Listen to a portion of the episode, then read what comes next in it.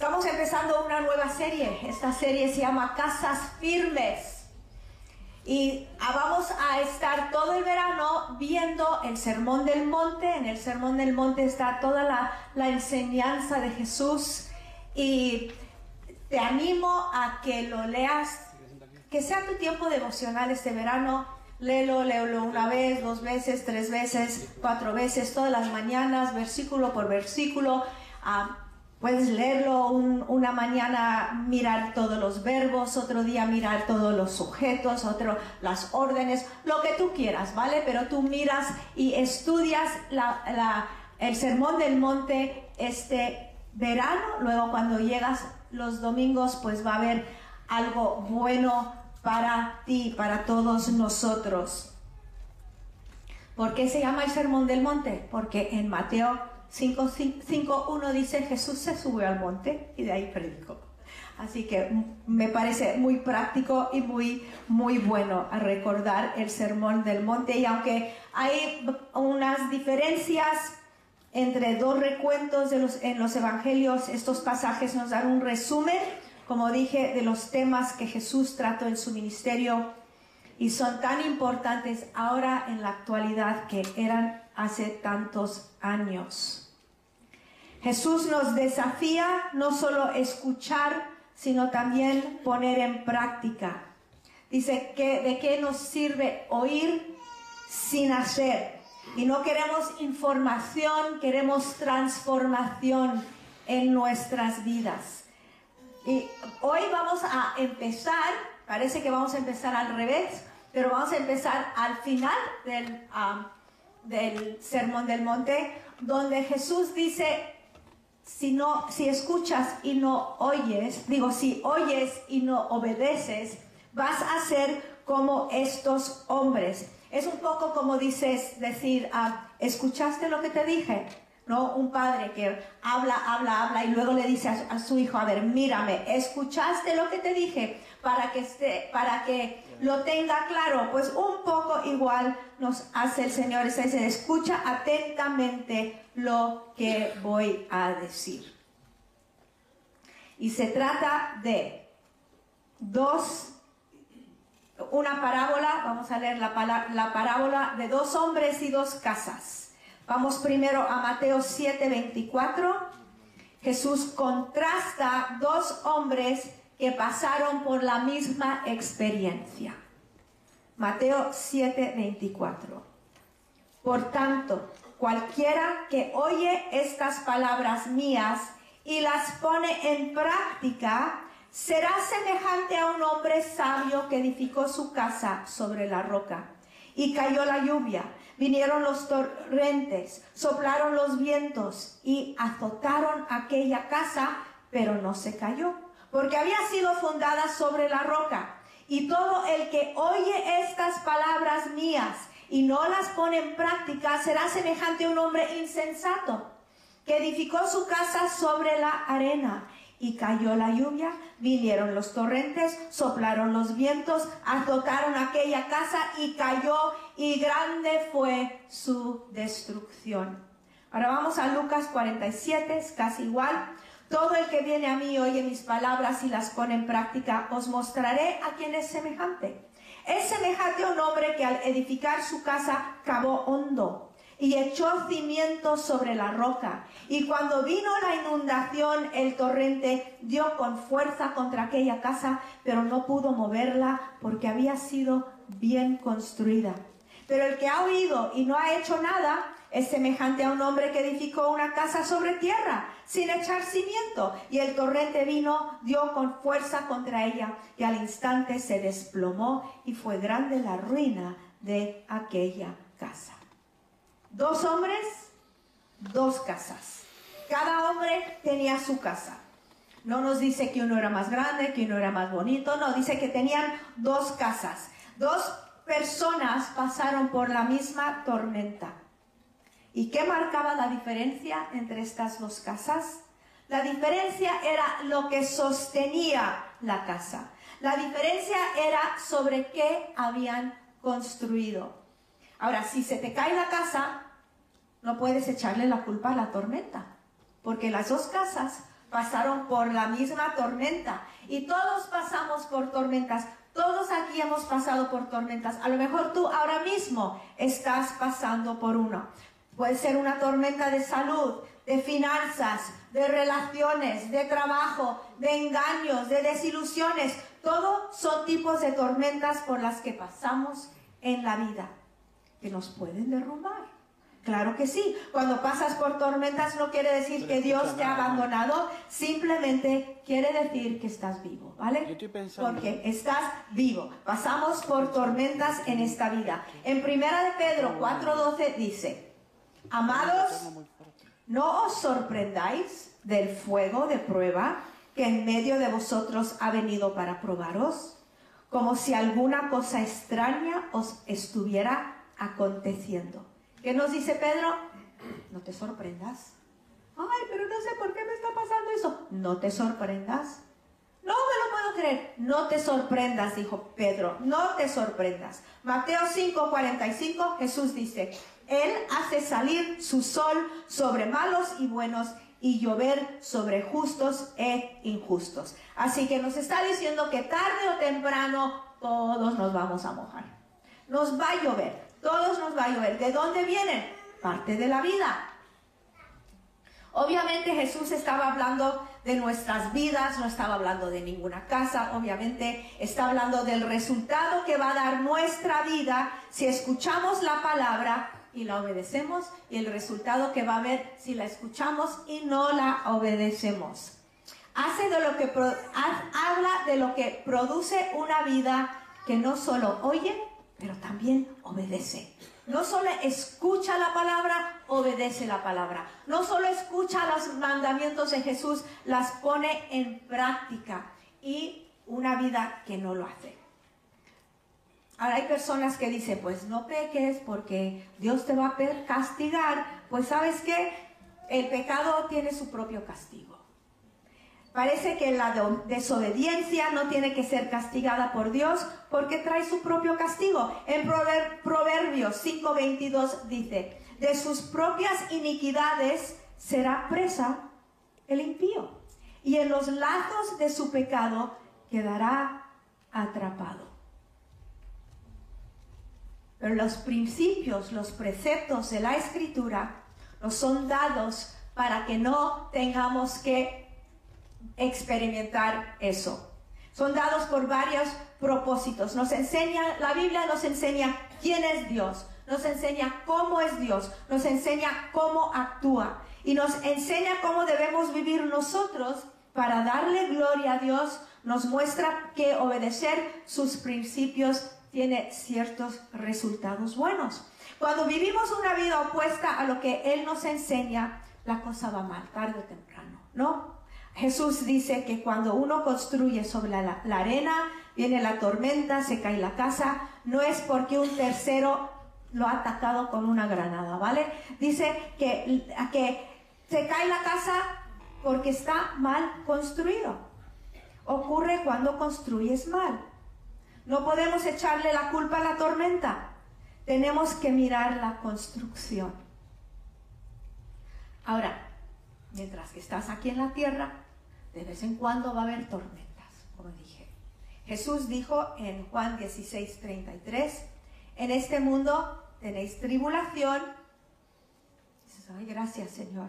No, pero ahí no termina. Dice, pero confiad, yo he vencido al mundo. Y ese es nuestro Jesús. Nosotros da igual por lo que estás pasando esta mañana, esta palabra, este versículo, estas palabras que salieron de la boca de Jesús son para ti, son para mí. Yo he vencido al mundo. Confiar, tranquilo, respirar hondo. Yo he vencido al mundo. Anímate. He venido a este mundo, he muerto en la cruz, resucitado para que pudieras vencer en lo difícil y complicado que es esta vida. Ahora, quizá tú estás mirando algunos escombros, ¿no? O ves grietas en tu construcción, en las paredes, porque los cimientos están mal. No te desesperes, hay esperanza. Debemos empezar reconociendo que hay decisiones que has tomado que te han llevado a este punto. Porque si no, empiezas a echarle la culpa a todo el mundo, empiezas a echarle la culpa a Dios, empiezas a ponerte desesperado, no. Pero si tú puedes mirar tu vida y decir, mira, hice esto y pasó esto, hice el otro y pasó el otro. Ahora, no estoy diciendo también que todo lo que pasa en este mundo es tu culpa, ¿vale? No. El diablo ataca, otras personas te ponen la zancadilla, la vida es complicada. ¿vale? Y no eres tú, no estás, no eres responsable de todo lo que te ocurre en la vida, eso sería ridículo. Pero a veces sí hay cosas que nosotros hemos traído sobre nosotros con malas decisiones. Si tú construyes tu vida en un cimiento de cuidándote solo a ti, saliéndote siempre con la tuya, controlando la vida de todos, vengándote de tus enemigos y almacenando todos los bienes materiales que puedes, entonces te enterarás que has construido mal y que esa casa tarde o temprano caerá. O si construyes tu vida solo sobre el placer, el pasarlo bien, cuando quieras, como quieras, también descubrirás que has construido sobre la arena y que no va a durar esa casa que has construido. Los cimientos de tu vida se construyen con una serie, de decisiones que determinan la solidez de tu vida y esas decisiones se basan sobre la enseñanza de Jesús. Ahora, si tú has fumado tres paquetes durante 40 años, llegará una tormenta de salud, ¿vale? Si has descuidado tus finanzas, lo que entra gasta, gastas. No piensas en el futuro. Usas tus tarjetas como quieras, comprando lo que no necesitas. También pues llegará una tormenta. Algunos estáis mirando como, ¿no? Si nunca has disciplinado a tus hijos o los has ignorado o has sido demasiado ásperos con ellos, pues llegará la tormenta. Ahora, si has hecho todo lo mejor que supiste, lo mejor que pudiste, también viene la tormenta. Viene sobre, vino la tormenta sobre las dos casas, sobre los dos hombres, sobre el sabio y sobre el insensato. Pero nosotros servimos al vencedor, el que venció el pecado y la muerte y es un Dios redentor. Y esas son buenas noticias para todos nosotros en esta mañana.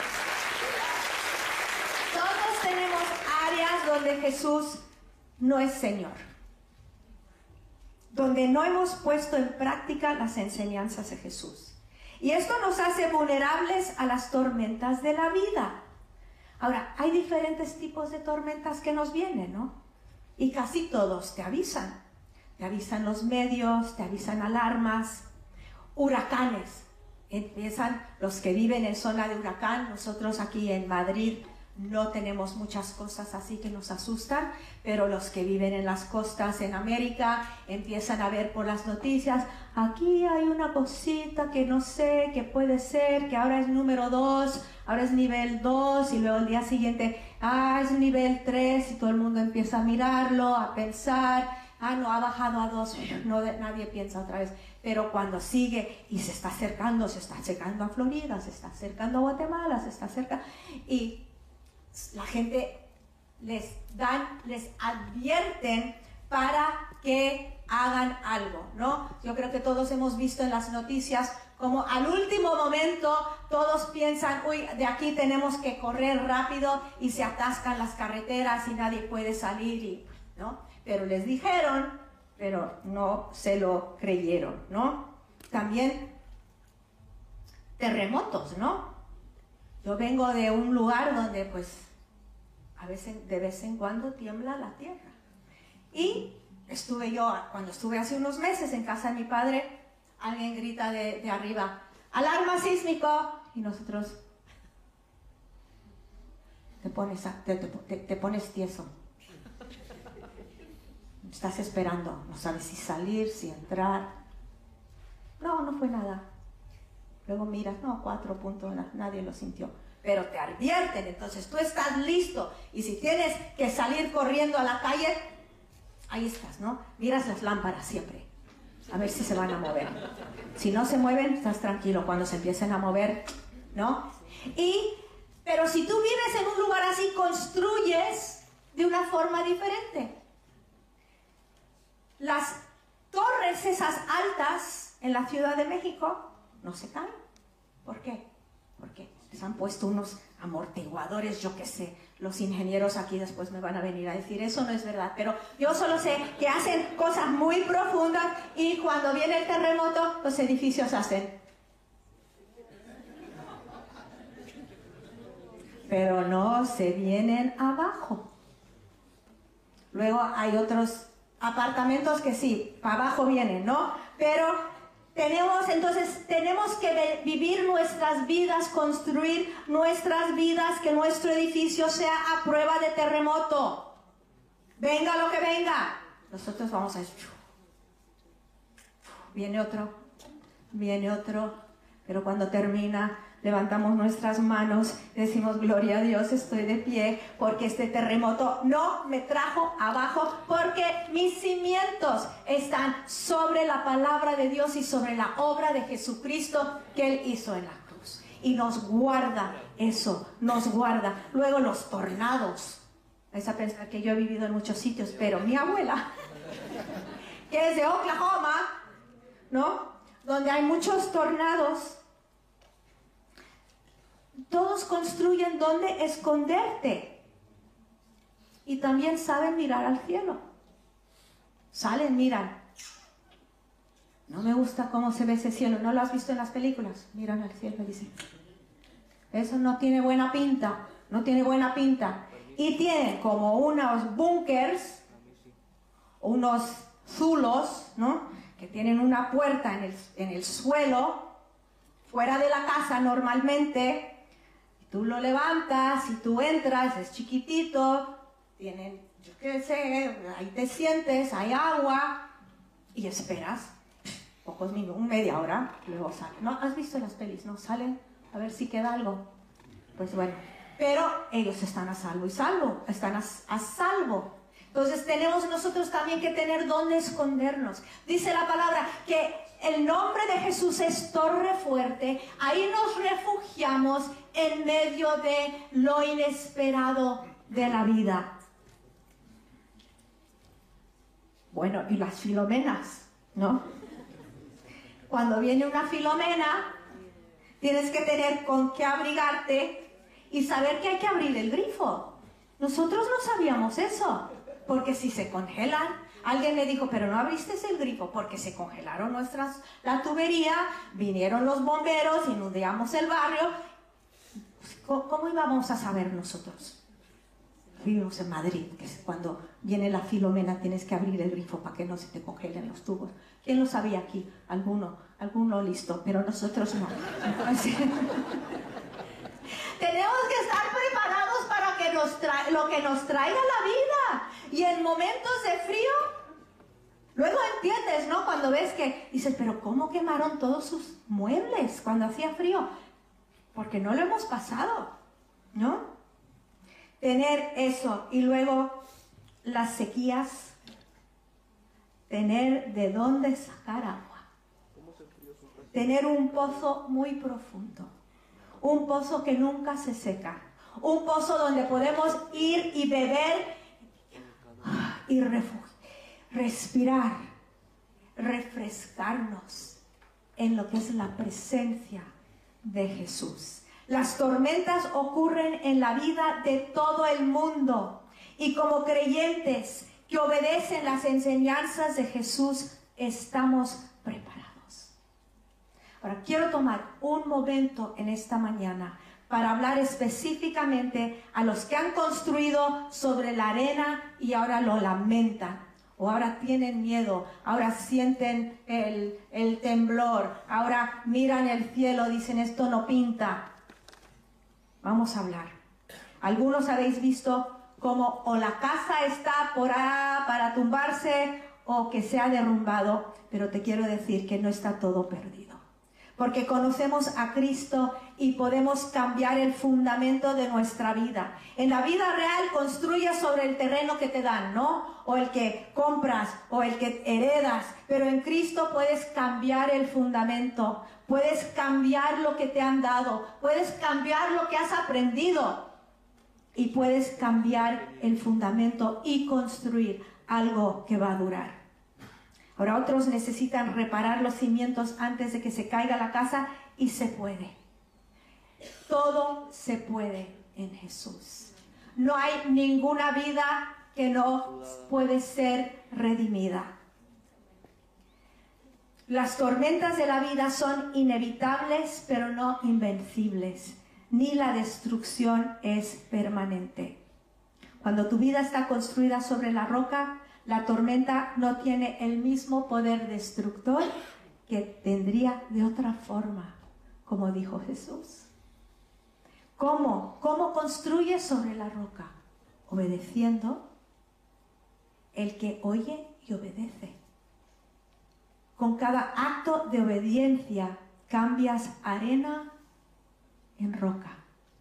Hace años vino alguien a mí y dijo, Rebeca, yo quiero crecer. ¿Cómo se crece? ¿Cómo se crece en el Señor? Yo dije, obedeciendo. Simplemente. Obedeciendo lo que Dios te da, te dice. Obedeciendo lo que dice la palabra.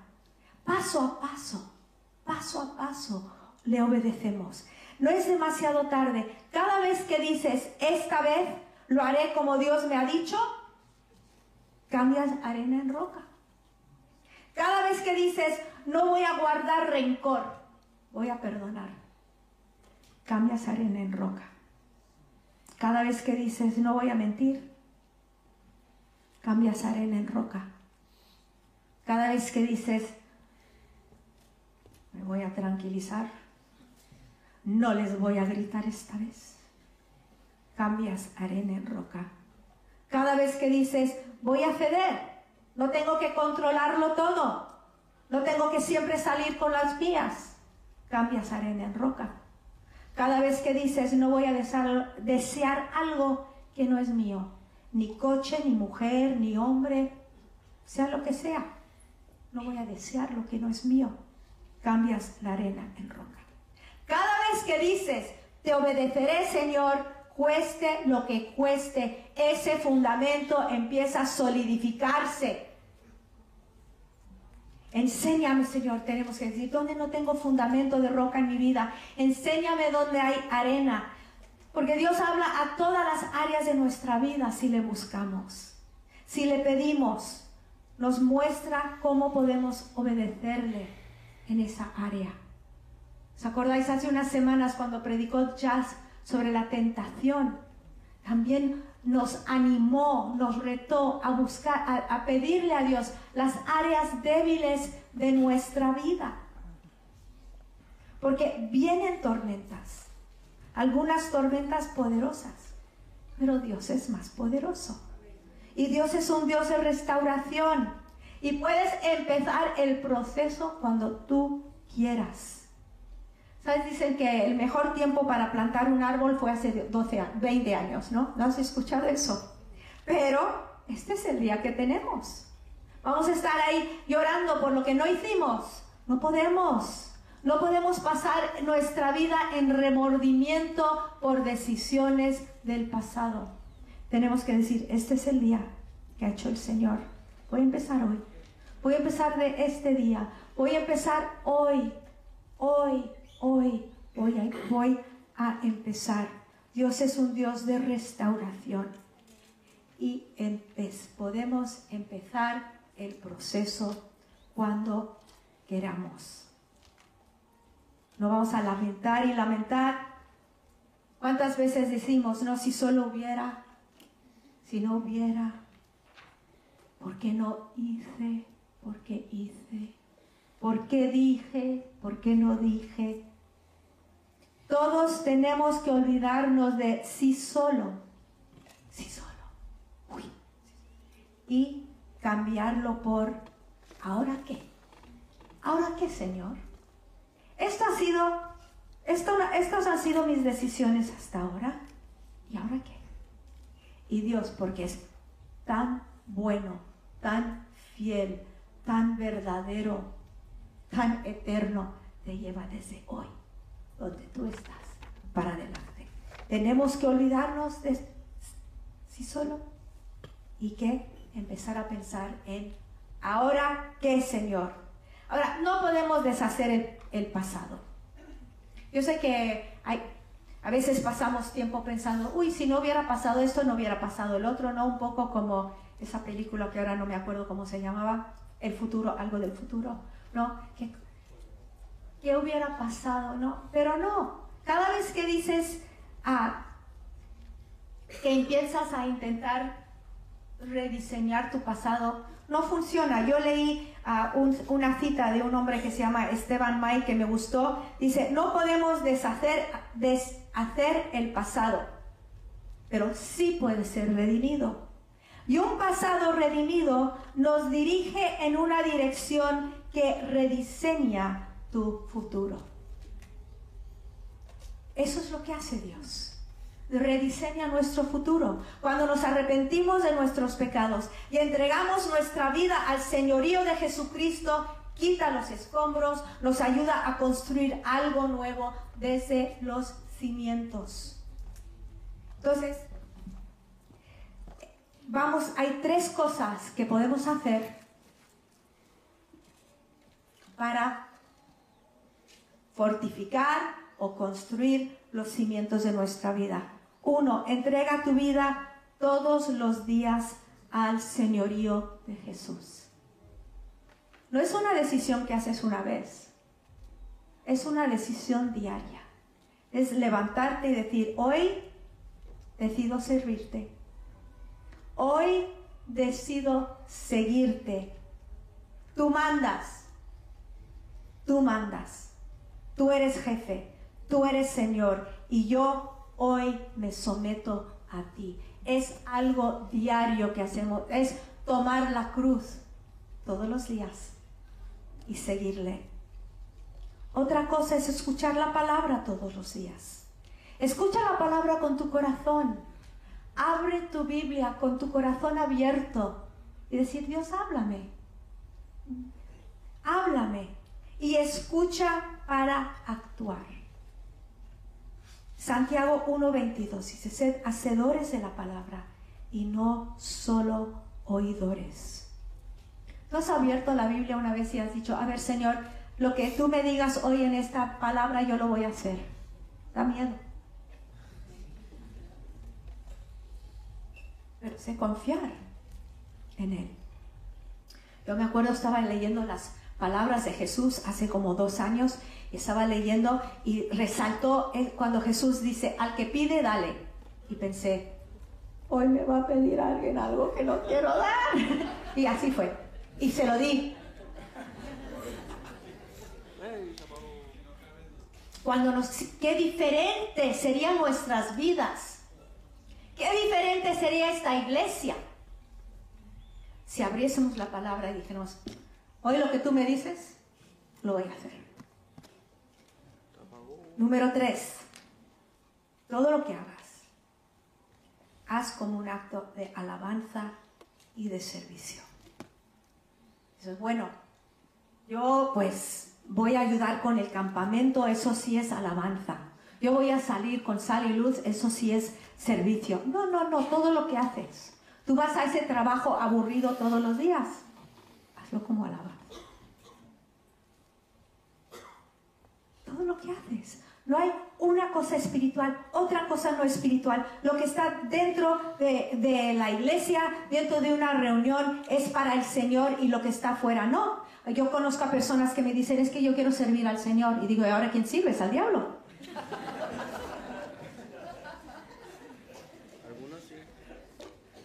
Hay que ver todos los días como alabanza todos los días como adoración, todos los días como servicio y ves cómo cambia tu vida. Haz todo como acto de alabanza. No hay días insignificantes si lo hacemos así. Entonces dice Jesús, en este mundo tendréis tribulaciones, pero animaros, he vencido al mundo. Esta es la verdad sobre la que tenemos nosotros que construir. Entonces, esta mañana, yo no sé cómo están los cimientos de tu vida. A lo mejor ni tienes. Dices, yo ni cimientos ni casa tengo, Rebeca. Yo no tengo, mi vida es un desastre. Pues has venido al lugar perfecto para recibir de Dios en esta mañana, recibir restauración, recibir redención, recibir salvación, si tú no estás seguro que tú le conoces, para que Él ponga una roca debajo de tus pies, para que tu vida dure, pase lo que pase, venga lo que venga. O a lo mejor dices, noto grietas, grietas en las paredes. Pues Dios está aquí para mostrarte cómo y dónde y qué hacer. Vamos a ponernos de pie. Si tú estás aquí en esta mañana y no conoces a Jesús, dices, ¿qué, ¿qué es eso de conocer a Jesús? Tú no le has dicho, yo vengo a ti, vengo a ti Dios, te doy mi vida, reconozco mi pecado, reconozco que soy pecador, reconozco que necesito un Salvador, reconozco que sin ti no soy nada. Ven a mi vida, perdona mis pecados, redímeme. Esa es la invitación que te hacemos en esta mañana. Si tú nunca has tomado esa decisión, no has tomado ese paso, esta mañana es tu mañana. ¿Por qué no vamos a orar todos? Vamos a entregar nuestras vidas todos al Señor. Y si tú nunca has hecho esto, pues pon tu mano sobre tu corazón y todos vamos a invitar a Jesús de nuevo, que venga a nuestras vidas. Te necesitamos. ¿Quién lo necesita en esta mañana? Yo lo necesito. ¿Cuánto le necesito? Señor, venimos a ti. Personas necesitadas del Dios vivo. Cada uno de nosotros tenemos diferente situación, diferente tormenta, fundamento diferente, grietas más pequeñas o más grandes.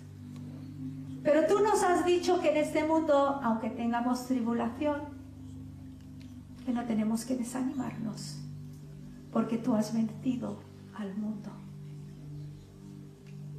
y te entregamos nuestras vidas.